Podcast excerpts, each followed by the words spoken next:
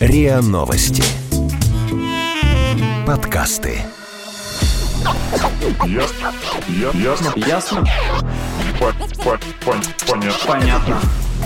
Это подкаст «Ясно-понятно». Здесь мы говорим о том, что нас беспокоит, бесит, интригует, кажется сложным и заставляет сомневаться. И пытаемся понять, что со всем этим делать. Это Лина, Ваня и Ксюша. Всем привет! Привет. Привет. Мне кажется, что заставляет Что? сомневаться в первую очередь наша подводка. Слово А. подводка заставляет сомневаться.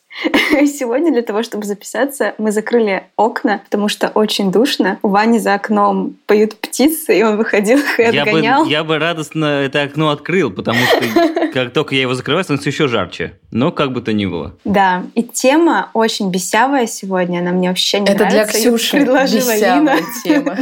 Я думаю, что это, это один из первых эпизодов, вообще, в принципе, когда один из соведущих против этой темы. Просто я думаю, что, Ксюш, когда ты будешь В стареть, Вот именно, что эта тема не, не 18-23, это тема, блин, Так 50 мы уже давно не про 18-23. Куда вообще взялось 18-23? С О чем ты вообще 21 говоришь? только алкоголь вообще собираются продавать, а. Да. Но мне кажется, что эт- эту тему действительно, она как бы становится актуальной только когда ты выпьешь, ну, для меня. Потому что мы сегодня хотим поговорить про генеалогию, генеалогическое древо, его составление и про, наши историю семьи предков. да. Ты хочешь поговорить про корни, я хочу про них разговаривать. Понимаешь, у всех людей древо, а у Ксюши генеалогический куст. Гинеколог- гинекологический. Осторожно, этот подкаст слушает моя мама. Еще раз. Эх, Да. Ну, знаете, есть всякие исследования. Можно сдать ДНК-тест, чтобы посмотреть, какие корни у тебя есть там. не знаю. насколько ты на самом деле славянин. Неандерталец. Да, да, да, да. Есть даже про это смешная серия в South Park е, где они с помощью ДНК-теста обнаруживали, что половина из них неандертальцы, что их ущемляют, и они начали доказывать свои права, что неандертальцев на этой земле ущемляют, и давайте протестовать. Ну, что-то типа расизма. Скользкая дорожка. Ну, не знаю, мне кажется, основной вопрос сегодня — это надо ли вообще знать историю своей семьи, и надо ли в нее углубляться, и зачем это делать? Но Ну, для вот меня, вопрос. например, ответ Ну вот вопрос, очевидный. а, кто- ну, что, ты не знаешь, э, кто твой прадед, например? Знаешь прадеда, Ксюш? Ну, я по именам их знаю и знаю примерно, чем они занимались. Ну, примерно. Ну, ты примерно, типа, вот они жили, у них был большой дом, 10 где- детей. Вот это куда, я знаю. где учились, как там, я не знаю. Да не учились они, come on. В смысле ну, не нет, ну учились? понятно, что там Ну, три класса образования, да, Да, да, э, военное время частично. Конечно, конечно. И довоенная революция, и вот это вот все. Если мы про прадедов И, говорим. ну, слушай, прикинь, на, на жизнь твоих прадедов выпала такая мощная веха истории. По факту и ты как бы не знаешь, в каком формате они в, этой, ну, в этом всем участвовали. Может быть, у тебя прадед, как в этом, как в Сибириаде, приехал в свою деревню и сказал, что теперь здесь будет нефть, а вы все должны свои дома Да, сломать. это у меня есть знакомый, который все рассказывает, что он, что его дед в деревне, то ли город, то ли деревню в Татарстане основал. Вот это, знаешь, как из серии «Семейная байка». Ну, Ему уже как бы никто не верит, естественно, но он все ходит рассказывает, А, что мой этим, дед... этим человеком был э, Буиндиано. Не-не-не, ну, в сто лет одиночества. Как там их? Который основал деревню, и потом все, через сто лет все сломалось. Что, вы не читали «Сто лет одиночества»? Нет, у меня лежит. Я начинала На и не смогла. Эх, я вам завидую. Ну, слушай, хорошо, я согласна. Интересно знать историю своей семьи, каких-то далеких предков, если вы такая вот прямо голубые крови, если там были какие-то дворяне, если это какие-то, ну вот, зажиточные помещики. А когда это обычная крестьянская семья, которая всю жизнь жила там на одной и той же земле, и ничего у них не происходило, и была одна корова, потом она умерла. Ну, блин, интересная семья, когда Я думаю, вот- что если бы они были крестьянами, у них была бы не одна корова, у них было 10 коров, Подожди. 40 гусей, 100 овец. Ну, хорошо, но смотри, интересно узнать историю семьи, если, например, есть какие-то межнациональные браки, если они переезжали. Например, вот я была в Португалии, когда э, я познакомилась э, с парнем, он говорит, вот э, моя мама из Африки, мой папа из Португалии, вот у нас такая семья, моя мама приехала. Это так на самом деле интересно. И я думаю, блин, какая у меня скучная семья. Ну, типа, мы очень обычные в этом плане. Осторожно, этот эпизод слушает твоя мама. Ну, то есть, понимаешь, что там через э, полтора столетия твои э, предки будут такие тоже... Э, Блин, вот наша прабабка последователи, последователи, жизнью. не предки, как это Да, да, да. А, Это такие, правда. блин, ну, Потомки. Ксюш, что ты там жила? Там одна корова всего. Что это такое?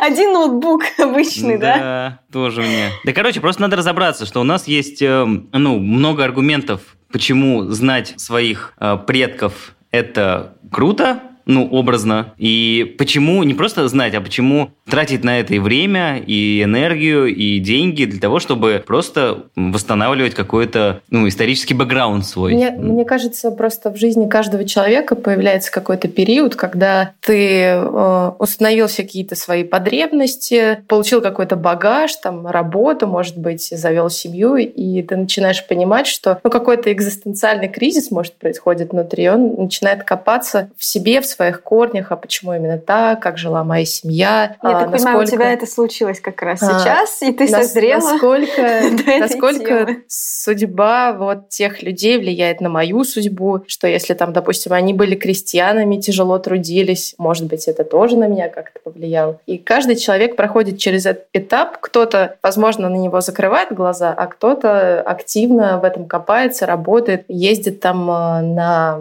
забытые могилы предков, которых э, вообще давно никто не поминает, а кто-то просто копается в архивах. Мне кажется, так. Но в целом есть ощущение, что это такой довольно сильный момент, когда, например, ты вдруг узнаешь, что, там, не знаю, твой прапрадед э, похоронен в такой-то вот деревне, и ты туда приезжаешь, какая-то Да, вообще... эта деревня умерла, и вообще да, и ты видишь, живет. что там стоит полуразбитая колокольня, и ты приходишь, и, может быть, даже ты находишь там надгробную плиту, на которой написано. Мне кажется, это, конечно, Да, да, вот да. такой опыт довольно мощный. Ну, и ты понимаешь, что вот э, здесь лежит твой, ну, как сказать... И Просто в- нет, в этот момент ты чувствуешь, что ты не просто какая-то очередная песчинка в этом мире, что ты просто проживешь свою жизнь и ты никому не нужен. Ты чувствуешь вот эту связь и сеть э, с теми, кто жил до тебя, и что на самом деле ты не один, а вот эта цепочка людей, она тянется, она будет еще продолжаться. И вас таких много, и сколько было до этого людей, которые постарались и сделали так, чтобы твоя жизнь случилась, и ты стоишь вот здесь и записываешь этот подкаст. Ну, О, слушай, боже. давай так, они не старались, просто дети получались э, сами по себе. Ну, старались, Во времена ну, наших нет, ну, прабабушек и прапрадедушек, они всё равно же старались. получались. Знаешь, а потом же этого ребенка в то время надо было прокормить, чтобы он не умер, потому Это что была правда. очень высокая Да, да, младенческая смертность. И да, там рождались э, 10 детей, но выживало 5. И вот мы же как раз потомки тех самых крепких, сильных, умных людей. И вот мы здесь. Ну и здесь же есть такой момент, опять же, вот опираясь на наши пункты в сценарии, что есть же очень классная история про понимание происхождения семейных традиций. Ну то есть всегда же есть, когда в детстве, когда не задумываешься, что там родители говорят, что нужно вот сделать вот то-то вот так-то, там так, в такого числа мы кстати, едем туда-то обязательно. Да, буквально год. недавно бабушка такая говорит, вот испеки в эту субботу блины, будут родители, на кладбище сходить нельзя, а ты это сделай, помяните всех своих родственников. Не знаю, я вообще этого не умерли». понимаю. Как то, что ты испечешь блины или какие-то пироги, вообще почему поминание родственников обязательно какими-то плюшками? Ну это так странно, типа что-то съесть, Ну, чтобы это- вспомнить людей. Это из я не э, понимаю. ряда ритуалов. Это, Я это- не это- понимаю этот ритуал. Чтобы вспомнить человека, не нужно есть. Алло. Да, у меня тоже есть такая история с этим связанная, что один знакомый, у него уже за 30 умер дедушка, и он пошел на кладбище и не понимал а, смысла вот этой поминальной еды, и он Да, брезговал я, её я до сих есть. пор не понимаю. Мне кажется, это очень... Я бы не хотела, чтобы на моих похоронах ели. Ну как-то, ну почему же? Это же... Особенно у нас же- рис с изюмом. Почему А тогда ты не спрашиваешь, а, почему едят а, во время свадьбы, во Да, время да, дня да, да, рождения? Это же то же самое все. Это тоже есть- са- Потому это что люди голодные, ритуалы. блин, приходят. Не знаю. Да ну перестань, это уже... Потому что они дарят подарки, Ну, я да? имею в виду, что я бы Да. хотела, чтобы они ели вкусную еду, а не странный рис с изюмом. Ну классно, ну сделай на своих похоронах пиццу. Закажи всем. Ставлю завещание, да. Конечно. Нет, это, было бы, круто, кстати, потому круто. что а, даже сейчас психологи советуют, ну, семейные психологи советуют заводить в семьях собственные традиции. Даже если у них нет каких-то корней, а просто мама или папа заводят традицию, чтобы каждый год э, ездить куда-то. И это прям такая непоколебимая традиция, нерушимая. И это создает определенный такой уют, не знаю, скрепы. Например, есть же всякие семейные рецепты, которые хранятся из поколения в поколение. Если, например, моя прабабушка варила варенье из крыжовника, и она не передала как бы это знание моей бабушке и моей маме, ну, либо передала, но они просто этого не делают, и получается, что это знание, этот рецепт, он сейчас уже утерян. И, например, в «Друзьях» есть э, серия, где э, Моника восстанавливает рецепт э, печенья, которое хранила бабушка Фиби, и он сгорел при пожаре, и у них была последняя печенька, и помните, Моника по вкусу этой печеньки готовила несколько десятков вариантов этого печенья для того, чтобы восстановить рецепт. Печенье? Да, роз, а, а роз болевал. Да, да, да, да.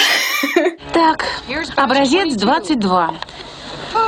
Надеюсь, он будет похож на печенье твоей бабушки. В нем чуть больше цукатов и совсем нет муската. Давай попробуем. Столько печенья сразу я не делала с девятого класса. А зачем ты столько напекла? Просто был свободный вечер. Очень. Даже ничего. Образец 17 был лучше. Это который? Который мы ели сразу после того, как тебя чуть не стошнило. Ах, да, 17 был вкусным. Мне не понравился 16 Все в порядке. Нормально.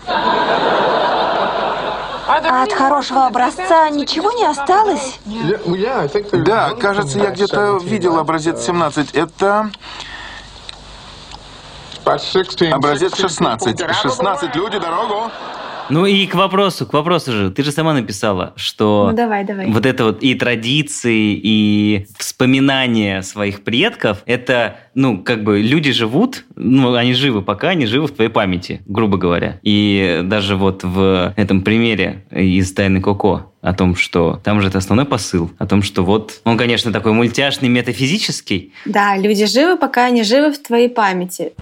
Бабуля Коко, ты слышишь меня? Это Мигель. Я видел твоего папу. Ты папу помнишь? Бабуля, если забудешь, он исчезнет навсегда.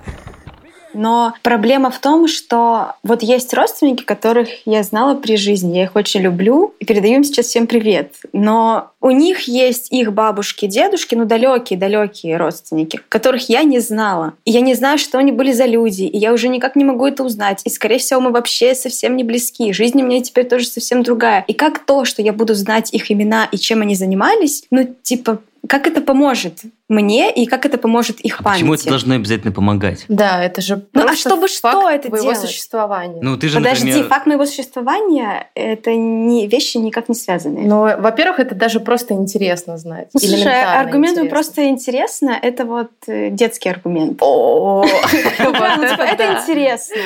Ок. Бесявый аргумент. Типа, мы выбрали эту тему, потому что она просто интересная. Так я только до этого говорила, почему это надо изучать.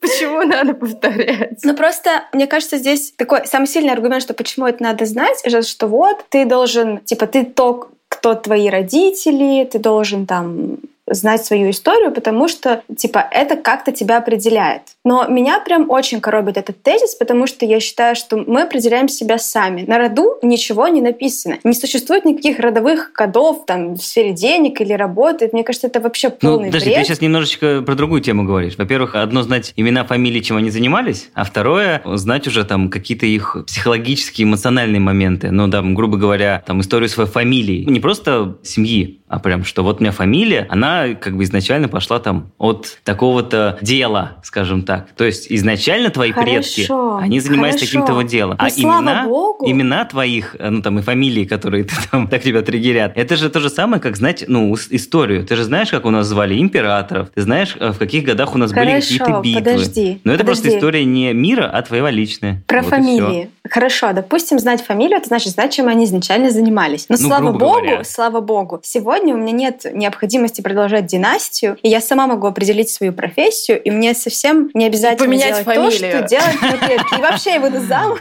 Такая, типа, я теперь э, Ксения Редакторовна.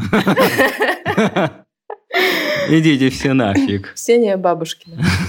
Да, здесь вопрос не про то, что ты обязательно должна этим заниматься. Это просто я говорю, что это как твоя Просто личная история, интересно. что ты знаешь. Да, ну, даже не просто интересно, это как ты же знаешь, кто у нас был последним императором, не потому что это просто интересно. Ты такая, Потому что это в «М, школе меня заставили учить. Ну, кому? То есть, если бы, например, тебя в школе не заставили... То есть, смотри, ты из истории мировой ничего не узнавала и не изучала помимо школьной истории? Смотри, вообще, у меня вообще с историей, вообще с историей как предметом очень сложные отношения, потому что она мне не близка, и мне, ну, у меня мозг не, не устроен так, чтобы Ну. ее понимать. Я не понимаю это как дисциплину. Подожди, а как же, подожди, а как же, зная ошибки прошлого? Да, да, да. Но это никогда не работает. Это никогда не работает. Все наступают на одни и те же грабли. Ну Какие вот, ошибки это- прошлого мы это, учили как, это сегодня? как раз это как раз история про то, что все Хорошо, повторяется. если я буду знать И ошибки история моих рода прадедов, если я буду это такая же история.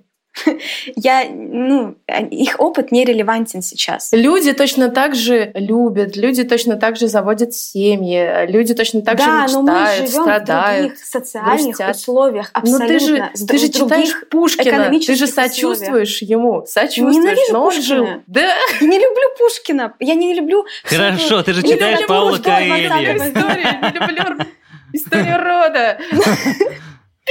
Ну, блин, я правда не, не- ну, я правда не знаю. Меня просто выбешивает тезис о том, что, типа, мы должны быть как-то связаны с нашими далекими Хорошо, но предками. ты читаешь же стихи Блока, я не знаю, Да, Ахматовой. по ночам. Вот. Когда не могу Ну, уснуть, открываю Но томик он же жил сто лет и, назад. и перечитываю его 12. Да-да-да. И, и такая в алом венчике из роз впереди Иисус Христос и заснула.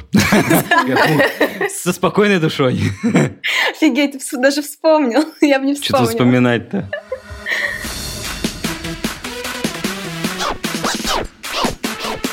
Ясно? Понятно. Мне кажется, историю рода, ну мы уже об этом как-то затронули, в частности, нужно понимать, потому что ты начинаешь эм, осознавать и анализировать, почему те или иные события происходят в твоей жизни, почему твои родственники так О, говорят. это такой Вот на- бред вообще. Ну вот, например, нет, ну почему? Моя бабушка, она дитя войны, они очень голодали, она сирота, и в итоге каждый раз, когда она меня пытается накормить, каждый раз, когда она захламляет э, свою квартиру, свой дом, я прекрасно понимаю, что за этим стоит. И это не исправить, нужно просто это принимать и понимать, откуда это идет. Не потому, что там она там скряга или еще кто-то, а у нее просто очень сильная травма, которую она пережила в детстве. И точно так же можно разматывать жизни и остальных других людей, ну, то есть, которые были до тебя. Хорошо, ну подожди, то, как действует твоя бабушка, это понятно. И, как бы, мне кажется, это в каждой семье плюс-минус такая история есть. Да. Типа, Почему, например, не знаю, они хранят какие-то вещи, которые можно давно уже было выбросить? Почему они вот, то, что мы обсуждали, есть вещи для особого случая, есть обычные вещи. Это все обусловлено, конечно, воспитанием той средой, в которой они выросли. У нас тоже там через 20 лет, наверное, будут такие странные штуки, которые наши дети не будут понимать. Но, как тебе сказать, да, это влияет на твою жизнь сейчас, но то, как действовали твои пра-пра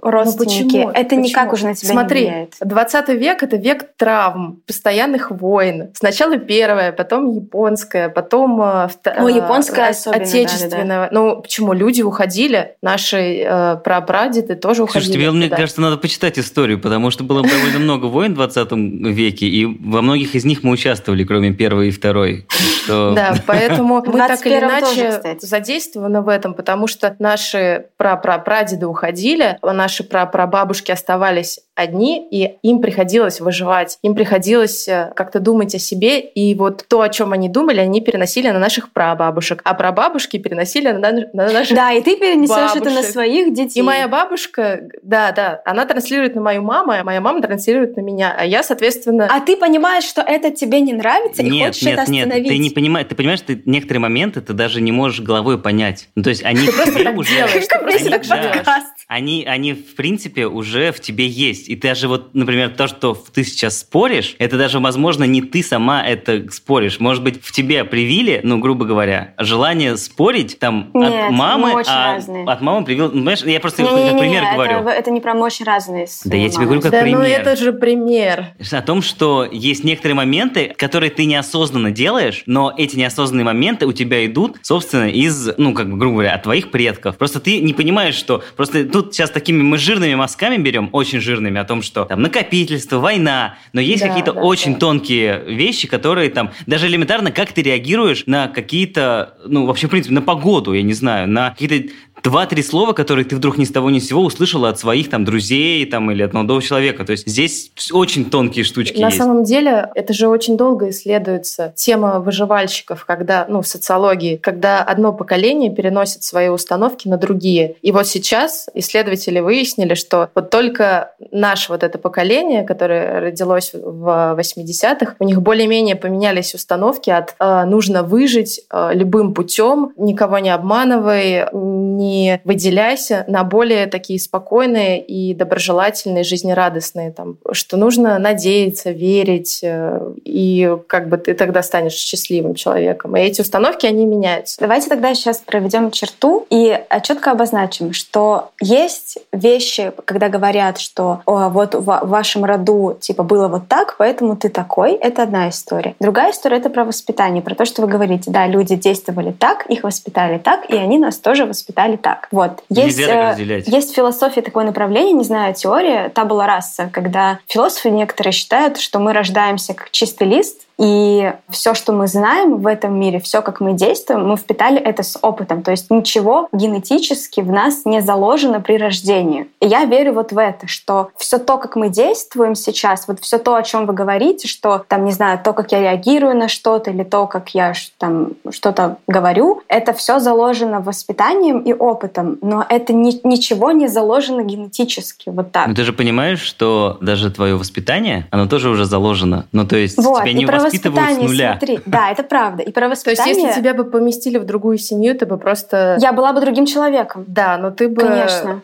впитала в себе то воспитание, которое Которое было бы в той люди. другой Да, семье. да, да. Но не в, но не в той, не, не генетической, да, условно, семье. Просто нужно немножко сверху подняться над, э, над всеми поколениями, а не концентрироваться на, я не знаю, вот это поколение, бабушка, дедушка, папа, мама и ты. То есть нужно немножко повыше посмотреть Так а я не на понимаю, это как зачем на это цепочку. делать, потому что это нерелевантный опыт. Хорошо, давай. Вот есть в психологии такое направление психогенеалогия. О, Это- мое любимое. Да, это Да-да-да. такой метод работы в- с семейной историей, в котором психологи э, изучают твое семейное древо и проводят причинно-следственную связь. Почему же ты ведешь себя именно так сегодня, я считаю, что это сейчас, полный несмотря на бред. то, что сто лет бред назад вообще. э, Да-да-да. твоя, твоя Ты бабушка сейчас, короче, согрешила. раз- развелась, потому что твоя прабабка изменяла твоему прадеду. Легко Да, вообще. именно. Это Именно. бред. Очень. Ну, come on. Давайте послушаем нашего эксперта. Это руководитель психологической мастерской «Ваше время» семейный психолог Виктория Ивченко. Она рассказала, что же такое психогенеалогия.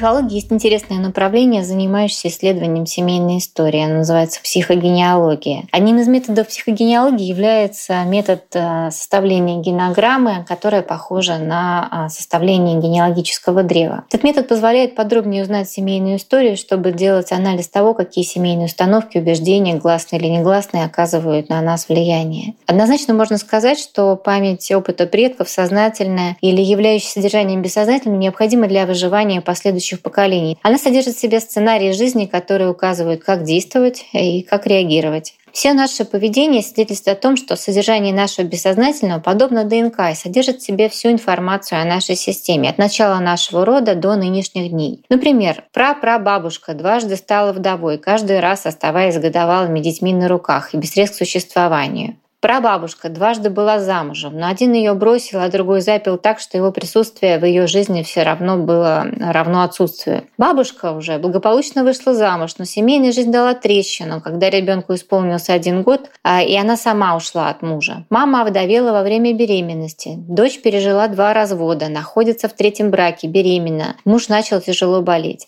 Но давайте проанализируем, какая жизненная установка, решение могла появиться у у прапрабабушки рассчитывать можно только на себя. Мужчины приходят в жизнь на время. Доверять до конца мужчинам нельзя. В течение жизни последующих поколений это решение проверяется. Женщины подсознательно выбирают мужчин, чтобы его подтвердить или опровергнуть. Подтвержденное несколько раз решение превращается в сценарий. И если в первой ситуации она способствовала выживанию и решала реальную проблему, то в последующих ситуациях это же решение причиняет страдания и вред. Женщина может невольно лишить мужчину сил, беря на себя ответственность за все вопросы и даже изначально выбирать того человека, состояние здоровья которого, да, и психологические особенности не позволят задержаться э, ему в, этой, э, в жизни этой женщины надолго. Можно привести еще один пример передачи семейных а, установок да, и сценариев, с которым мы регулярно все сталкиваемся. Это когда мы из раза в раз повторяем одни и те же какие-то пословицы, поговорки. Например, да, ко мне обратилась девушка, у которой были проблемы с зарабатыванием денег. И она рассказала историю о том, что в ее семье поговорка регулярно повторяется. На большие деньги и дурак проживет, да, а ты попробуй на маленькие. Соответственно, какой есть выбор этой девушки, да, либо уподобиться дураку, да, который проживет на большие деньги, либо стараться как-то выживать на маленькие. Семейные связи очень сильны. Для семейной системы нет тайны, поэтому если в роду было совершено какое-то преступление, э, причинена несправедливость по отношению к кому-то, хранился какой-то важный секрет, то информация о нем э, может быть не озвученной в этом поколении, но она как призрак может проявиться в жизни потомков в виде странных слов, поступков, симптомов, болезней, событий событий. Также и мы передаем свои неразрешенные вопросы э, своим э, детям. Поэтому очень э, полезно исследовать истории нашего рода для того, чтобы понимать, где мы осуществляем собственный выбор, а где мы действуем в соответствии с прошлым опытом наших предков, в соответствии с их историей, с их решениями, которые они когда-то приняли, с теми решениями, которые в их прошлом способствовали их выживанию, но они э, далеко не всегда могут работать для нас. У меня такое возмущение сейчас внутри по поводу всей этой истории. То есть, типа, из-за того, что прабабка дважды оказалась вдовой из-за исторических обстоятельств, сейчас человек, который живет в этом поколении, подсознательно выбирает себе мужа, который скоро умрет. Вы сами вообще в это верите? Алло. Алло, да-да-да, слушаю. Ну, типа, это, не знаю, это, не знаю, это какой-то поиск совпадений. Мне кажется, ты такая, блин, это так несправедливо! Да это просто такой бред. Не знаю, это называется перекладывание ответственности. Ты это сам ответственен за то, что ты Понимаешь, делаешь. Она, не нужно она сказала, складывать хорошо, это на хорошо, прабабушку. Мы тебя поняли. Она просто сказала очень хорошую фразу, что ну, вот эта вот психогенеалогия, она помогает тебе понять, где ты поступки совершаешь сам, а где по факту эти поступки за тебя совершает твои какие-то вот генетические штуки. Никто за тебя не совершает твои поступки, только ты за них несешь ответственность. Ответственность, да, но мотив этих поступков, ты можешь думать, что это делаешь ты, но на самом деле это за тебя говорит, ну, там, какая-то история. И еще, мне кажется, здесь есть такой момент. Во-первых, вот эта психогенеалогия, получается, что она всегда изучает историю семьи для того, чтобы от чего-то избавиться. Мне кажется, это, ну, типа, немножко типа такое противоречие. От сына. Ну, блин, знаешь, это как, мне нужно знать историю моей семьи, потому что это важно, но при этом я хочу избавиться от одной фигни, и поэтому, ну, мне кажется, это не самая приятная история, не самая честная история. Хорошо, ладно, мы, как бы, все понятно твое, ну, окей. Тут же просто еще и такие моменты, вот у нас же даже есть э, пункт о том, что когда ты узнаешь, э, ну, грубо говоря, э, свою историю своей семьи и своих предков, ты в том числе можешь э, понять по поводу болезней. Ну, то есть ты, например, узнаешь, что, например, кто-то там... Ну, хорошо, про, но это генетика, это уже умер. генетика, это я с тобой согласна. Но, э, ты да, при этом можешь же... да, узнать, э, у кого какие психические заболевания, что ты можешь... Э, это приобретенное или тут, может быть... И тут ни с того ни с сего ты узнаешь, что твоя прапрапрабабушка мучилась бессонницей. Да. Боже мой. А или началось вещи. у нее это в 25 лет. Да, и, и пять месяцев. Или, например, кто-то из э, родственников совершил какое-то преступление. Это тоже очень важно знать. Зачем? Ну, в смысле, твой, например, прапрапрадед убил кого-то. Я думаю, так. что это важно. Убил царя. Из-за этого я, скорее всего, тоже кого-то убил. Нет, Правильно? не обязательно. А что тогда? Ну зачем? Почему ты так все переносишь сразу? Да, да, да. Потому что... Ну, потому что, блин, это... Да, это же это же важно знать, что кто-то, твой относительно близкий родственник убил человека и при каких обстоятельствах? Хорошо, почему, он это, это сделал? Почему это важно знать? Потому что, видимо, у него был какой-то мотив, да. а мотив, он не рождается просто так. Мотив это в том числе такая психологически портрет, который, ну, с какой-то долей вероятности Хорошо. постепенно перешел и э, на наше время. То есть, Только если мой поэтому. прадед убил человека, то я тоже могу убить человека. Нет, но если... Хорошо, пусть будет так. Если он, был в Пожалуйста, узнай у своих родителей, нет ли в вашей семье убийц. Да, а так как твоя мама слушает этот подкаст, пускай она, если ты не спросишь, сама тебе расскажет. Ну, слушайте, мне кажется, что все-таки в семейной истории точно так же есть вещи, которые лучше вообще не знать. Ну, Это какие такие, например? ну, вот, например, про убийство, не знаю, я бы не хотела знать, что кто-то из моих родственников ну, совершил какие-то преступления. Мне просто, не знаю, не хочу О, а, ты, а ты знаешь, менять о них что... мнение. А ты например. знаешь, что ну, уход от какого-то ну, довольно важного знания путем «я не хочу это знать» – это проявление инфантилизма. Мне, это, знаешь, это проявление не инфантилизма, а проявление осознанности. О, теперь это так Типа, же Ты называется. осознанно говоришь, что это Это информация... же наше любимое слово! Ну, Ну, не знаю, мне кажется... Вот Ну все, Ксюша, отпусти и забудь. просто в моей семье произ- произошла такая история. Песня. она очень- и... Она очень, она очень интересная в том смысле, что она как бы очень многое поясняет и рассказывает, что, вот, допустим, мой прадед очень сильно любил свою прабабушку, ну, то есть мою прабабушку. И из-за этого он, э, из-за любви, он убил э, там одного мужчину, и, в общем, там такая штука завертелась. Нужно писать книгу или снимать сериал. Короче, тебя надо А бояться. он такой, и он такой, Меркуцио. Да, да, да. То есть там на самом деле очень трагичная история. Ему, ну, он очень долго расхлебывал свой поступок. И я считаю, что каждый человек должен знать, что происходило хотя бы до там четырех вот этих поколений. В конце мая у любимого комика редакции Сергея Орлова Кроме Ксюши. любимый комик редакции. вышел, Извините. вышел спешл, который называется «Генетическая провинция», и там, собственно, есть классный момент про то, как мы переносим в нашу жизнь какие-то установки из детства, и, а, собственно, в дет- в детство они попадают от воспитания наших родителей, наших бабушек и дедушек. Короче, ладно, смотрите, я тут недавно подумал, что все мы с вами русские люди, все мы с вами русские люди, мы все э, генетически бедные люди. Вы, вы знаете, что мы все генетически бедные люди? Все. Даже люди, у которых куча денег в этой стране, это всего лишь э, бедняки, которые сошли с ума от количества денег, которое у них появилось внезапно. Вы замечали, что самые, самые дорогие квартиры на Циане – это самая большая бескусица, которую можно найти? Вот эти люди, которые «Я хочу в туалет себе золотого льва в бархате, чтобы срал я на него, потому что у меня бабки есть». Вот такие. Ну, они же с ума сошли. Видели, ну, видели американских миллиардеров, которые катаются на самокате в парке? И наши миллиардеры – это всегда «К нам приехал, к нам приехал Федор Михайлович, дорогой». И он по цыганам идет. С ней поют вот это. Видели этих людей? Какой бред. Да мы уже поняли, Поэтому, повторять это. поэтому Ксюша даже ни разу не посмеялась. Да, посмотрела час спешла, ни разу не засмеялась. Нет, ну слушай, те э, моменты, которые ты подбирала для черного юмора, я, в принципе, понимаю, над чем ты смеешься. Русалка села на шпагат. Я, я тогда еще так себе в блокнотик, да, что что-то в не блокнотик так. поставил, да, написал так э, себе, что это очень оп- опасный, опасный звоночек.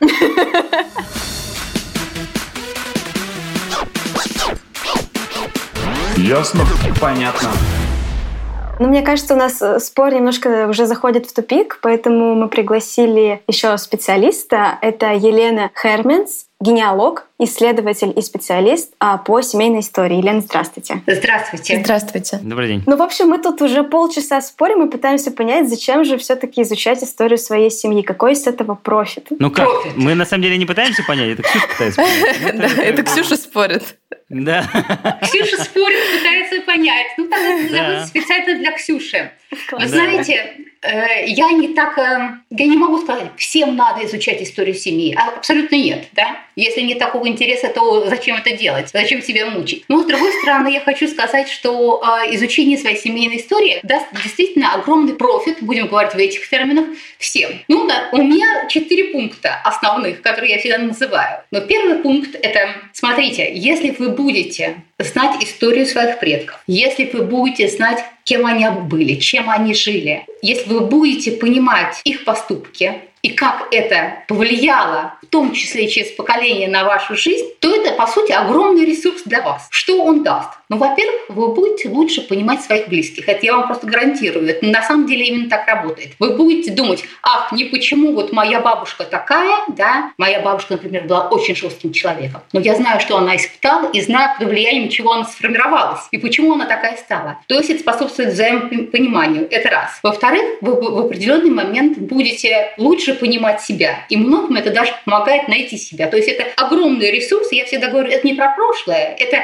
про настоящее и про будущее вас, ваших детей. Это один пункт. Ну, другой, естественно, опора. Да? Одна из моих студентов как сказала, не знаем своих предков, я чувствую себя как перевернутый треугольник, который балансирует на острие. Если знаешь, что дед прошел всю войну, попал в плен, бежал, был у партизанов, потом все-таки смог после войны построить, после всех этих травм, нормальную жизнь, это все-таки какой-то, опять же, опора. Он смог, ну что я тряпку тут сижу, ною относительно какой-то ерунды. Еще вот теперь про профит совсем, да, и именно в таких терминах. Э, вы знаете, э, любопытно, если вы будете заниматься своей семейной историей, вы в определенный момент поймете, откуда у вас те или иные наклонности. Их можно использовать как фишки свои личные, как личный бренд, о чем сейчас много говорят, но и как фишки в бизнесе. И я такие случаи знаю. Вот есть такая замечательная Мария Мурашова, которая печет мазурки, по-моему, в Москве, да, в Москве она живет. Печет мазурки. Мазурки – это такие печенье. Притом она их печет по рецепту своей прабабушки, который сохранился в семье. И на этом она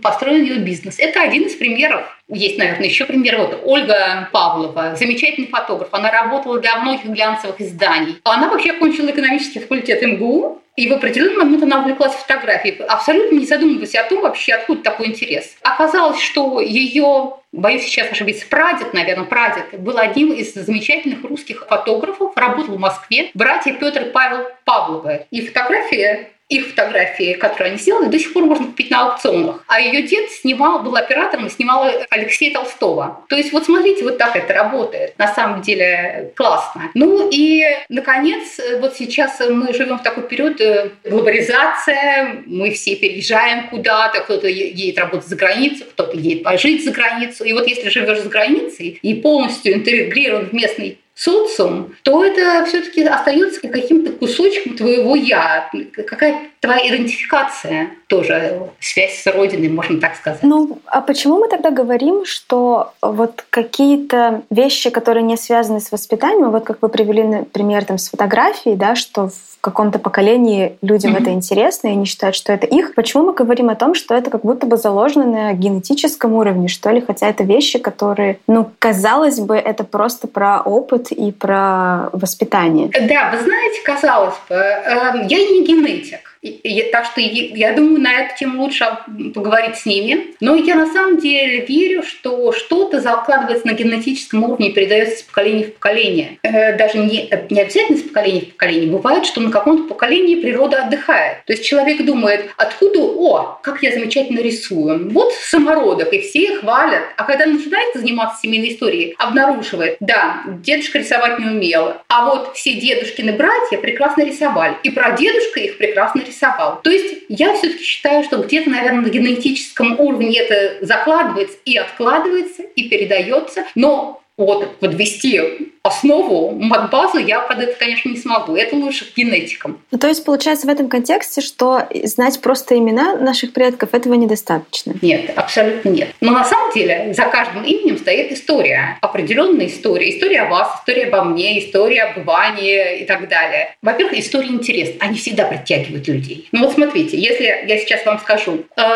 ваш предок родился в 1788 году, а умер в 1840. Ну, факт, да, допустим. А если я вам скажу, ваш предок участвовал в войне с Наполеоном, взял в плен языка и за это был награжден. Ну, это, это история. Это тоже факт, если он подтвержден документально, да? Это тоже факт. Но он гораздо интереснее, чем сухие даты. А если мы говорим, в принципе, про... Ну, просто как-то хочется... Мы сейчас говорим про какую-то суперконкретную, понятную историю, что угу. есть мировая история, есть э, личная история каждого человека, и ее изучать и знать тоже бы неплохо. Но если мы, в принципе, говорим про генетические исследования и про генеалогические исследования в первую очередь, то оно вообще, в принципе, как, не знаю, как наука, как какое-то ремесло, оно и разделяется на какие-то виды в целом. Ну, то есть, кто-то, ну, там, например, я такой запарился по именам и решил изучить э, по, там, по папиной линии имена на тысячу лет назад. Или какие-то есть прям конкретные, что кто-то изучает... Я, я поняла, то... то есть речь идет о, о том, есть ли какие-то градации генеалогии, да? Да, да, именно, да, да. Ну, вы знаете, генеалогия как наука, она вообще изучает родственные связи. Э, это одна из основных тем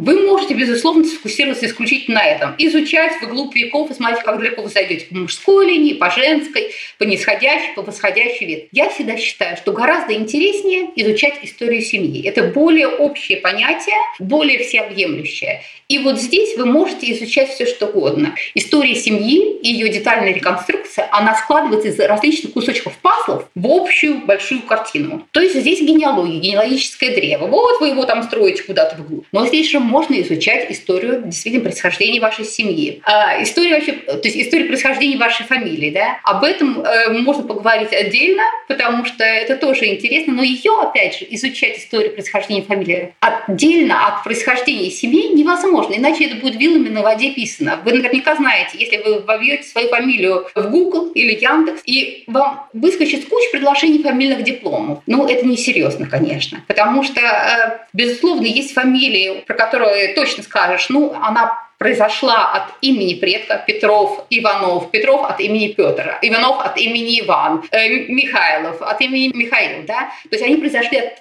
имен каких-то далеких предков, а это просто фамилия закрепилась таким образом. Есть фамилии, которые произошли от профессий. Кузнецов, типичный пример. Предок был Кузнецов, какой-то какой из предков, и по его имени закрепилась такая фамилия. Так тоже можно изучать. Но вы знаете, гораздо интереснее еще брать шире. Можно изучать со стороны, например, песен которые пели в семье. Есть семьи, где просто поют из поколения в поколение, какие песни они пели. Если можно изучать с другого ракурса, какие рецепты были популярны в семье. Безусловно, так обычно не зайдешь очень глубоко, потому что эти знания конечны, но тем не менее. Сюда, опять же, встраивается ДНК-генеалогия. Сюда встраивается изучение истории семьи по старинным фотографиям. Вот как раз я сейчас провожу курс на эту тему «История за каждым фото». Именно фотографии первоначально то, что ну, к чему у нас интерес возникает, когда мы их рассматриваем? История костюма. То есть, опять же, это различные фасеты, различные призмы, из которых складывается единое большое целое ваша история семьи. А есть какая-то, э, ну, не знаю, границы? То есть, грубо говоря, можно там взять такой, э, я беру мужскую линию э, там своего отца и начинаю уходить вглубь. И беру там только там отец, сын, отец, сын, там и родители. Mm-hmm. Но есть ли вот там градация, что я вдруг начал пойти, ну, не вглубь, а вширь, ну, образно, и начинаю начинаю там изучать братьев своего деда. У братьев есть жены, у жен еще там сыновья. И то есть получается, что это уже такое, ну, по ширине раздвигается, и я понимаю, что я уже там, это какой-нибудь семиюродный мой там образно брат. Это вообще уже считается как бы моей конечно, семьей?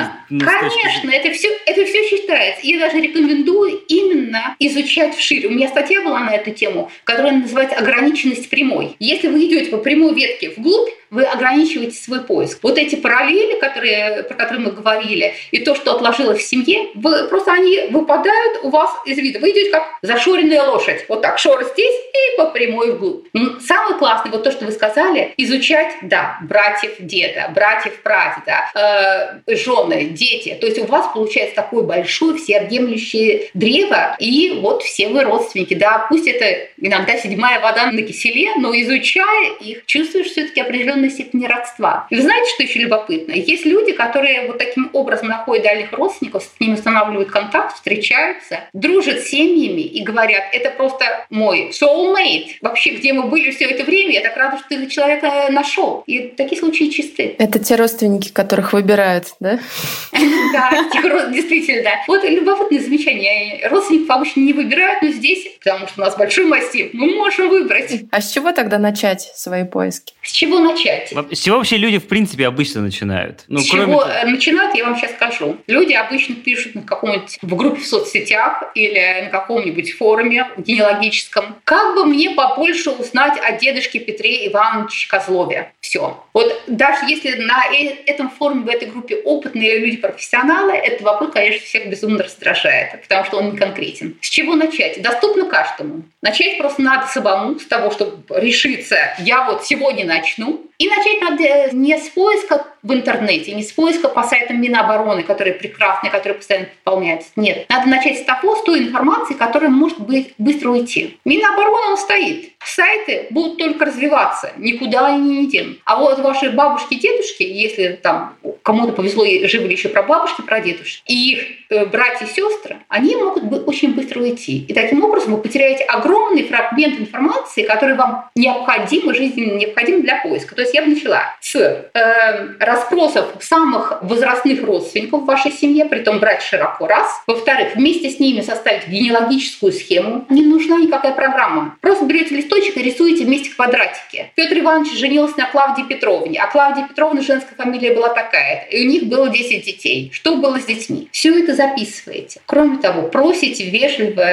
дать вам доступ к семейному архиву этих людей, чтобы вы могли отсканировать имеющиеся у них фотографии, документы. Они вам очень-очень пригодятся и обязательно пригодятся. И вот это именно то, что является сбором первичной информации. Без нее нет смысла что-то искать. Потому что знания, которыми вы обладаете на данный момент, они очень ограничены, скорее всего. От пожилого поколения вы можете узнать очень многое и главное, не упустить этот момент. Потому что люди, которые приходят на форумы, часто говорят, или в группы в соцсетях, и спросить-то не у кого. И вот это самая большая боль. А что именно спрашивать? Ну, то есть э, какие-то основные моменты жизни, кроме имен? Э, ну, что именно? Да, ну, во-первых, естественно, имена. Если человек может сказать, когда кто родился, хотя бы приблизительно, это очень большое подспорье. Пусть это будет временная вилка, да? Или сказать, например, у нас было пять человек детей, Петя был старшим, я средняя, я родилась в 1920 году, или там, 25-30, условно говоря, да, тогда вы можете вычислить. То есть это и место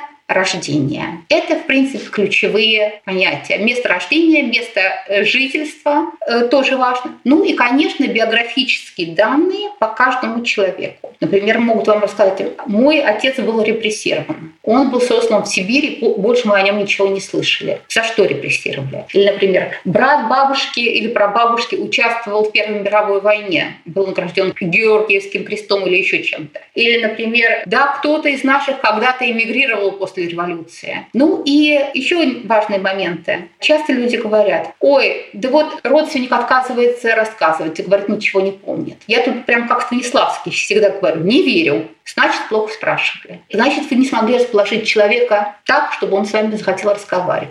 Значит, вы задавали неправильные вопросы. Не помню, такого не бывает. Помнит. Просто это, безусловно, где-то село в глубине, и надо это пытаться вытянуть. Это работа серьезная. А вдруг это какие-то страшные события, о которых он не хочет вспоминать? Травматические однозначно могут быть. Не надо тогда это педалировать, но в определенный момент, если человек увидит ваш искренний интерес, а не так, чтобы вот ему любопытно, а я тут душу наизнанку выворачивай. Нет, такое не сработает. Но когда вот будет искренний интерес, и вы постараетесь объяснить человеку, зачем вам это надо, тогда, скорее всего, он расскажет. Но вот опять же, работа – это не разговор на один раз, процесс.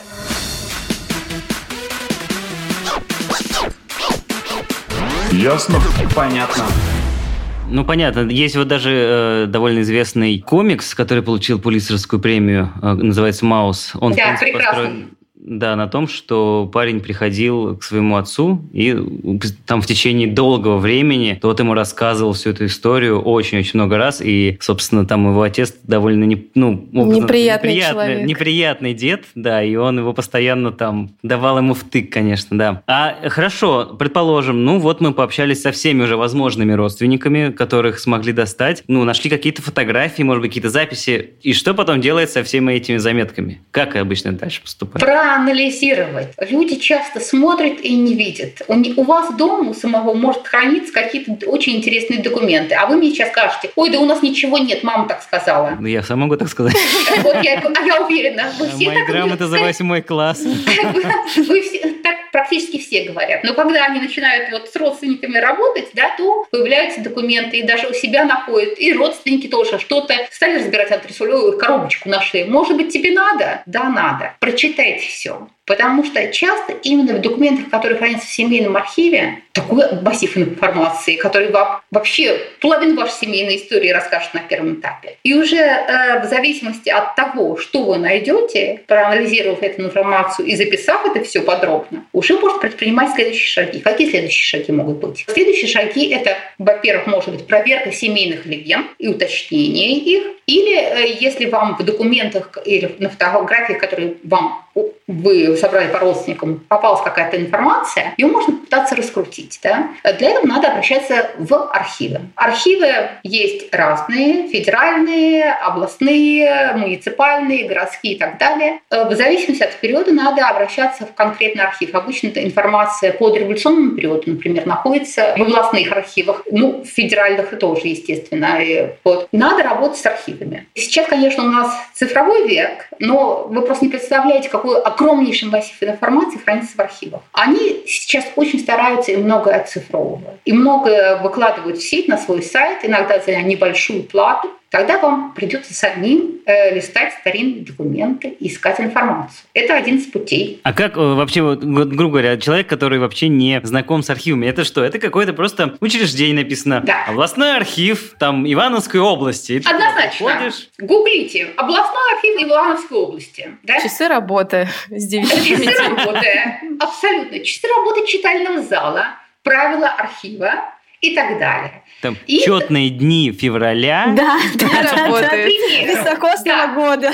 Все, там есть, да. Но самое важное, что там должен, э, есть или путеводитель по архиву, или архивная информационная система. Она не во всех архивах, к сожалению, есть. И вот по архивной информационной системе надо уже посмотреть, какие документы вам могут быть интересны. Но, но там нету э, никаких документов внуку Ване от дедушки Петя. Такого там нету, да? Блин, То есть, дед. Да, привет, все сложно. То есть надо понимать, прежде чем идти в архивы, как, где и что искать, как выглядят архивы, что там можно найти, и какие документы вам нужны, какие источники существуют. А искать вот, мне по кажется, имени вот туда, или как... по названию документа? Как... Э, Ключевое названию... слово какое должно быть? Ключевое слово может быть разное в зависимости от того, что вы ищете. Например, если вы ищете запись о браке вашего прапрадеда, условно говоря, да, то вам надо смотреть метрические книги, где такая запись может быть, при том с привязкой к месту жительства. То есть, если вы этой информацией не владеете, никогда вступила в брак прапрадед, нигде это было, то искать нет смысла. Именно поэтому надо начинать с ваших родственников, которые живы сейчас, расспрашивать их и двигаться постепенно от известного к неизвестному вглубь, а не бежать сразу же в архивы. Ну, то есть я правильно понимаю, что как бы с точки зрения архивов угу. э, здесь будет поиск такой основной по каким-то основным документам, типа свидетельства о браке, свидетельства о рождении, свидетельства о смерти, то есть вот в первую очередь вот эти все истории там ищутся? Э, не обязательно, не обязательно, да. Ну, во-первых, э, все документы, которые были после революции, они хранятся в ЗАГСе, да, то есть до них добраться легче. Они вам в любом случае понадобятся, если вы захотите подтвердить, доказать родство. Например, для того, чтобы запросить документы советского периода по репрессиям, по тем же, да, иногда требуют подтверждения родства, если не прошло 75 лет. Как подтвердить родство? Вот документами ЗАГСа. Это один из путей. Все остальное, вот то, что вы сказали в архиве, да, если вы фокусируетесь исключительно на именах, то вам, да, придется искать всю цепочку. Браки, рождение, смерти. Но в архиве можно найти гораздо больше. Например, я нашла замечательный документ, что мой родственник провозил из-за границы драгоценных камней на 15 тысяч рублей. В 1903 году его задержали на таможне, потому что он там то ли, ну, в общем, короче говоря, у них какое-то недопонимание вышло с таможенником. То ли он действительно хотел их скрыть, провести, что маловероятно, потому что он делал регулярно, то ли, он, то ли таможенник э, его под это подвел. Целое, целое судебное дело было. Там столько ценнейшей информации. То есть очень много можно найти. Это именно то, из чего складывается история семьи, а не только имена. А у всех интересная такая история семьи? Или э, все-таки не всегда все так да, интересно? Да, вот как мы говорили, что есть все-таки большинство семей, это ну, обычные крестьяне, которые всю жизнь жили на одном месте, в одном доме, и ничего интересного с ними не происходило. По формату Ксюши, мне интересно. Да, да, да. А что значит формат Ксюши? Ну, ну они не путешествовали в Европу, например. Нет межнациональных браков, например.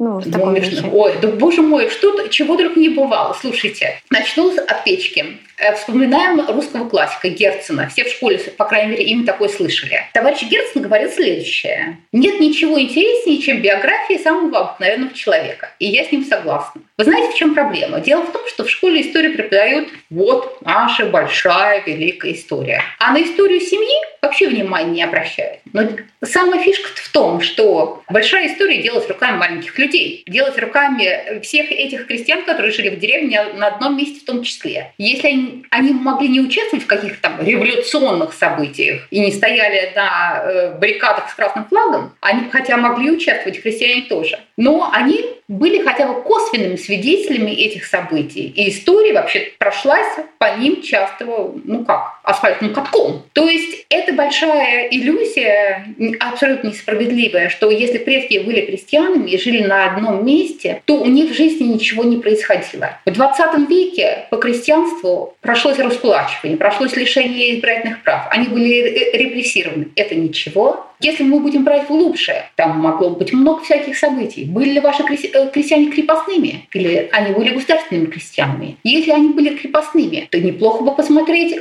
какому помещику они принадлежали, что за помещик был. Был он самодур, как Салтычиха? Или, может быть, он был такой продвинутый товарищ, который вкладывал в крестьян деньги и создавал школы, чтобы они учились в том числе? Или он, может быть, у него, как у Шереметьева, был э, театр для крепостных крестьян. Кто знает, куда вас заведет эта история. То есть много всего интересного. А вот смотрите, получается, мы вот копаемся в архивах, ищем какую-то информацию, какие-то важные ключевые моменты жизни людей. В конечном итоге, вот вы говорите, что нужно весь этот блок информации проанализировать. Что мы в конечном итоге ищем? Причинно-следственные связи какие-то, то, как действовали наши предки, то, как мы действуем сейчас, или что-то еще? А это в зависимости от того, что вам интересно. Можно сфокусироваться на всем, что угодно. Вот Иван сказал, я хочу по прямой линии все имена до царя Гороха. Пожалуйста, это фокус. Не то, что я это одобрю, да, как специалист, но это одна из возможных линий. Ну, я не знаю, какая у вас может быть цель. Вот, э, жили ли предки, мои предки на одном месте или переезжали? Ну, может быть, тоже целью, но я не думаю, что кто-то ее себе поставит. Обычно такая информация есть в семье, и даже люди делают карты миграции предков, и видя, что предки в 19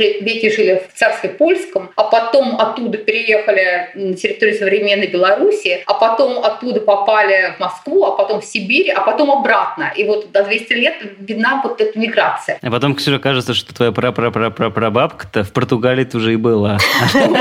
И ты не первая. Вот и ответ. Да? Давайте смотрите, действительно, на самом деле интересно. А бывает такое, что, ну, я не знаю, может быть, вообще в принципе в практике, что начинает, человек начинает раскручивать свою историю, ищет, находит там какого-нибудь родственника, и тут неожиданно в архивах, ну, например, случается какая-нибудь ошибка. И он уже, ну, скажем так, знаете, как а, если сделать, ну, вот в походах а, у, от точки пойти не по прямой, а на 2 градуса немножечко в сторону, то через 100 километров уже будет не 2 градуса, а 30 градусов. И вот то же самое э, значит, с точки зрения поиска, что если... Абсолютно, чуть-чуть ошибиться и просто вообще не туда уйти. Возможно, возможно. И такое случается. Именно поэтому надо каждый факт проверять, проверять и проверять заново. Как проверять какой-то факт? Ну, представьте, вам в семье сказали, что э, ваша прапрабабушка была крепостной и вышла замуж за графа. Ну, бывает, все бывает в жизни, такое тоже случалось. Ну, надо же проверить. То есть любой факт надо проверять, искать архивные документы, которые это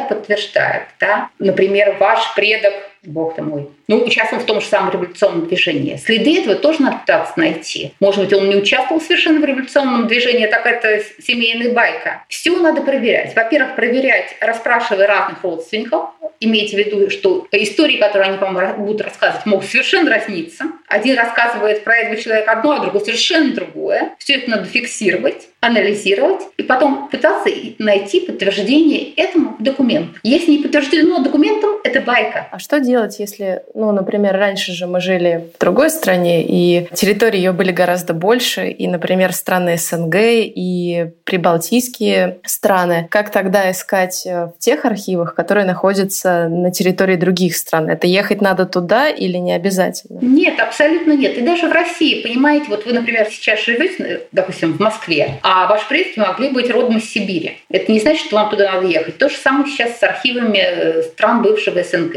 Во-первых, они работают по переписке, то есть э, посылаете mail с запросом. Это не быстрое дело. Прибалтийские архивы, они прекрасны прекрасные э, в большинстве своем. У них очень много оцифрованных материалов, которые доступны в сети, по которым можно просто искать информацию. Эм, что на, на литовском, Лина? Нет, нет, нет. Они же были, они же входили в состав Российской империи. Значит, метрики все велись на русском, все документы велись на русском.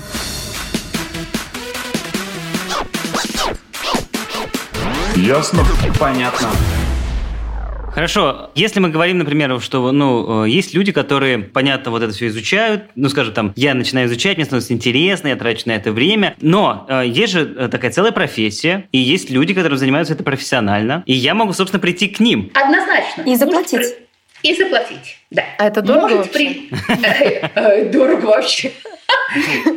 Сейчас я вам расскажу. Смотрите, есть разные варианты. Безусловно, искать самому я всегда говорю, ребята, насколько возможно это, ищите сами. Почему? Потому что вы не представляете, какой это кайф, когда что-то находишь, думаешь, ура! Это вот детектив. Это где вы и... Коломбо. И Шерлок Холмс, и доктор Ватсон, и инспектор Лейстер в одном лице. Это безумно увлекает и затягивает. Даже те, кто ищут сами, они тоже регулярно пользуются услугами частных исследователей. Почему? Ну, например, пошлешь запрос в архив. Длится часто очень долго, потому что нехватка персонала или какие-то много э, работы. Есть частные исследователи, которые работают в этом архиве, которые знают его как свои пять пальцев. Заплатишь ему, получишь тоже, может быть, даже э, больше информации и глубже, это тоже вариант, почему бы нет. Это точечное использование частных исследователей можно, безусловно, отдать на аутсорс полностью. Вот я Петя Иванов, вот моя семейная история, что-то я там знаю, чего-то не знаю, но все равно вам скажут, пораспрашивайте родственников, дайте нам какую-то базу, от которой можно отталкиваться, чтобы искать. Это дорого. Ну, хотя дорого, это, конечно, понятие относительное. Вот Ксения смотрит, спрашивает, сколько, наверное? Нет, у нас тут просто есть э, информация с Forbes. Он дает такие цифры, что стоимость проведения биографического поиска по одной персоне от 140 тысяч до 180 тысяч рублей, а за одну родовую ветвь от 280 тысяч без учета командировок. За две 480 тысяч рублей. Это они посмотрели прямо конкретные фирмы, которые да. выставили ценники. Я знаю большинство из этих фирм. Есть фирмы, я не буду никого называть, есть фирмы, представители которых говорят, меньше, чем за 10 тысяч долларов я из кровати не встану. Угу. Есть такие, безусловно, они нацелены на то, что называется устаревшим словом VIP, которые я терпеть не могу. Это они ищут э, каких-то дворян, королей? Такой вот, нет, нет, нет, нет, не обязательно. Это э, люди очень обеспеченные, которые себе могут это позволить mm. оплатить. Их предки могут быть крестьянами, самыми обыкновенными крепостными. Но они на данный момент обладают большим количеством денег или достаточным количеством денег, чтобы оплатить такое исследование.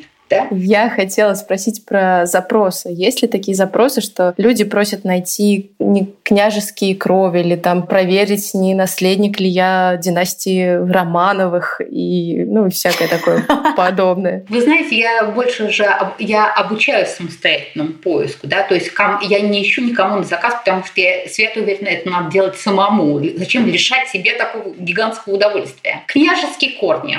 Вы знаете, несколько лет назад, еще, наверное, лет 10 назад, может быть, больше это было в моде. Все почему-то искали дворян. Сейчас э, больше другой акцент. Э, больше акцент найти национальные корни, которые сейчас дают другое преимущество. Они дают возможность... Mm, например, еврейские корни. Да, да, да. Польские корни очень популярны. Польские, э, прибалтийские корни, да, э, которые...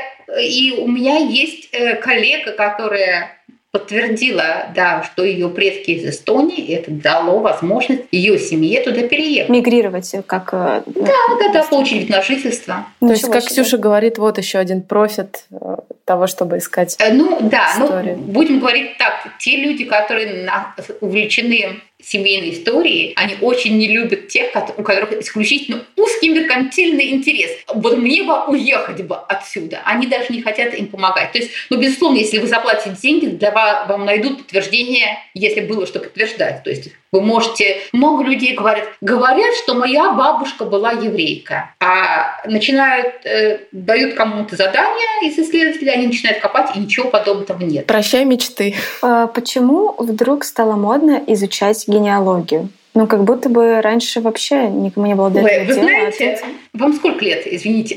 25, 30. 25, да. А мне чуть побольше. Об этом говорили еще 10 лет назад. Сейчас мода на генеалогию. и 20 лет назад. Да, сейчас вроде бы интерес к генеалогии. То есть, ну, это не сейчас. Это существует, но видна тенденция. Но сейчас, что происходит сейчас? Сейчас больше похоже, ну как, на некоторый бум. С чем он связан? Он связан с двумя вещами, на мой взгляд. Более открытые архивы, они оцифровывают документы, это стало проще. Раз. И соцсети. Каждый практически есть в соцсетях. И вот если, например, Ксения увлечется историей своей семьи... И найдет свою на... бабушку в Одноклассниках. И, да, нет, даже нет. И вот вы найдете у своей бабушки какой-то старинный документ дореволюционный, и оттуда будет видно, что там ваша прабабушка была повивальной бабкой, акушеркой, и у нее вот такой красивый диплом был. Вы сразу же куда побежите? В соцсети. Скажете, смотрите, что я нашла у моей бабушки в коробке на антресоле лежала. Круто! А вот еще фотография, вот она какая. Да, и вы начнете искать дальше. Вы будете об этом регулярно писать. Это вот так, как пятно масла на поверхности вот так растекается, да, вы будете рассказывать, кто-то еще заинтересуется, кто-то еще будет пытаться. То есть соцсети этому очень способствуют. Елена, спасибо вам большое. У нас в гостях была Елена Херменс, генеалог, исследователь и специалист по семейной истории. Елена, спасибо вам большое.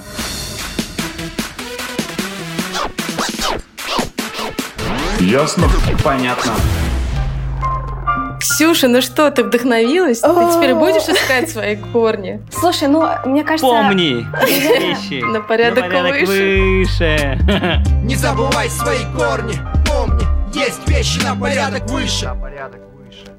Мне кажется, Елена правильно сказала, что должна быть конкретная цель. Когда у меня появится вот этот вопрос, что какого-то пазла, да, какого-то пазла не хватает, и мне нужно что-то узнать о моих долго. родственниках, тогда да. Ну а так, конечно, интересно, что бабушка рассказывает, что мама рассказывает. Мы недавно, когда последний раз с ними виделись, я у них расспрашивала просто не про далеких родственников, а просто вот про их жизнь, как они жили до того, как мы с братом родились. И там было тоже достаточно много интересных фактов, но это не уходит для меня пока что дальше, чем вот этого пункта про... Ну, это просто интересно. Мне кажется, что что-то искать в архивах – это такая жесть. Это так странно, да. Но это мне кажется, это, это не странно. Это а... просто, это, ну то есть, прикинь, мне нужны, типа, как-то выписка из свидетельства о браке за 1905 год, и тебе дают вот такую тамина, и ты которую перед тобой фамилию. кладут, ты пару раз чихнул, потому что на тебя вылетела пыль. И потом начинаешь искать, а там еще, скорее всего, написано от руки, половина что-то выцвела, ты там про такой, что же там написано? Громов или Омов? Ну, кстати, э, я недавно, ну, пару месяцев назад по работе была тоже в архиве, и казалось бы, ну, архив такое странное место. На нашей работе Где ты работаешь? Вот, и там вот прям читальный зал, и там нет свободных мест это будний день, да, середина да, дня, там два часа дня, и очень много людей ищут И 99% людей э, это вот эти вот коммерческие организации такие. Не-не, 99% Я заработал 400 тысяч. Ищут еврейских родственников. Чтобы уехать. Да-да-да. Шутки шутками, а у меня есть легенда в семье, что я от литовских князей произошла. Но это надо проверять. Проверяй. Ну, знаешь, в те времена, когда там были князья, скорее всего... Э, у меня два коня, я князь. Да нет, они такие, так, 365 эм, дней в году, у меня уже 365 дней женщин. Чего? Как тебе это в голову приходит? А что, ну это же известный факт, что... На каждый день даже, по женщине. Да, ну нет, даже возвращаясь к 100, 100 лет одиночеству, там же э, даже есть факт, что один из сыновей или внуков главного героя, который э, сделал, собственно, эту деревню, э, он стал известным полководцем, и к нему женщин приводили, ну, девушек. Вань, это художественная чтобы... литература, это не настоящая. Какая разница, какая разница? Вся художественная литература, она написана на основе каких-то довольно известных фактов. И Аурлиану Буэндия, и то, что написал Маркис, это все, как бы, это, конечно, это его придумка, это магический реализм, но, как бы, во всех художественных книгах проявляется очень хорошо и история, и все наши классические паттерны поведения, назовем это так. Но у нас же есть э, про э, предков в культурах. Ты да. же не зря это выписала? Не, не зря факт. же я это нашла рубрика «Интересные факты», да, что на самом деле во многих культурах есть э, специальный день, когда поминают предков. Например, в Мексике это День мертвых, самый, наверное, такой известный, например, очень красивый праздник. Есть даже информация с туристических сайтов, что в октябре увеличивается поток туристов в Мексику, потому что они едут специально на этот праздник. Вот, ну, как... Там фестиваль, наверное, проводится? Да, да, да. Но это очень красиво просто на это посмотреть, это интересно. Не просто что не праздник, то фестиваль. Вот, э, Что католики, например, написана. 1 ноября отмечают День всех святых, праздник не что иное, как-. Да, ну Хэллоуин 31 октября, это канун Дня всех святых, считается единственным днем, когда духи умерших могут вернуться на землю. Вот. а- Поэтому «Э, я Шрек, я дух умершего Шрека. Ну, они же надеваются в костюмы такие совсем. А, в этом смысле. Вот, но особенно Мой своих папа предков, конечно, Иосиф Пригожин. Конечно, азиатские культуры. Это Китай, Япония. Вот, например, у меня еще по Индии есть цифры, что две недели в октябре а, они поминают предков, для них накрывают специальные столы, молятся и поклоняются их изображениям. Это называется Питери Пакша. Надеюсь, я правильно это произнесла. И, и скидки, скидки в Джаганате в это время. Что, правда? Я не знаю. Ну, так. Вот, ну Ну, а в нашей культуре есть же родительский день. Да, про который я говорила. Да, его отмечают весной, и вот дата зависит от Пасхи. Но э, как, ну у нас нет, у нас же нет такой, я, кстати, не знаю. Мне просто бабушка всегда говорит, сегодня По-моему, за родительский день. Там их несколько. Там родитель... А, ну да, там их много. Ну, типа здесь на родительская суббота, на вербное воскресенье, а потом уже, собственно, понеслась. Но у нас в культуре это просто день, когда все едут на кладбище. Очень странное Ну, мероприятие. да, это, это просто... Да это почему? Ты можешь же за столом помянуть. Это просто к тому, что насколько, насколько эта история с точки зрения предков, она, ну, как бы так, не конечно, важна, но сильна, что она даже закреплена в традициях. Не просто там традиции какой-то семьи, а целых народов. Что в традициях народов есть момент почитания предков. И когда ты вспоминаешь, когда ты, в общем... Отдаешь Немножко дань. по- потупливает зум, и из-за этого последнюю часть нашего разговора Ваня говорит очень быстро и смешным голосом. Спасибо. Спасибо. Прости. Ну, последние минут 10. Я думаю, просто Ксюша передышала весь воздух, который у нее был в комнате. Пора, пора открывать фото. Пора заканчивать. Короче, всю прошлую неделю я э, слушал альбом одного парня московского, а то мы тут все Питер-Питер, теперь давайте в Москву. Его зовут Иван Шалаболин, и у него, собственно, так ник Шалаболин. И у него вышел альбом, который называется «Ретроград». Там пять треков всего, поэтому очень легко их послушать. Он сделан на стихи наших поэтов Серебряного Золотого века. Вот, очень, очень приятная музыка. Не хочется ничего супер, супер трагичного и странного, поэтому будет такое эм, легкий дрим-поп. Интересно, наверное. что стоит за фамилией Шалаболин? Да, А вот же- мы давай, давайте мы ему и напишем э, в молодежной социальной сети ВКонтакте и узнаем. Ваня, что за фамилия? Ну-ка меняй. А это был подкаст «Ясно-понятно» и его ведущие Лина, Ваня и Ксюша. Всем пока. Пока. Пока. Настанет день, исчезну я А в этой комнате пустой Все тоже будет сто скамья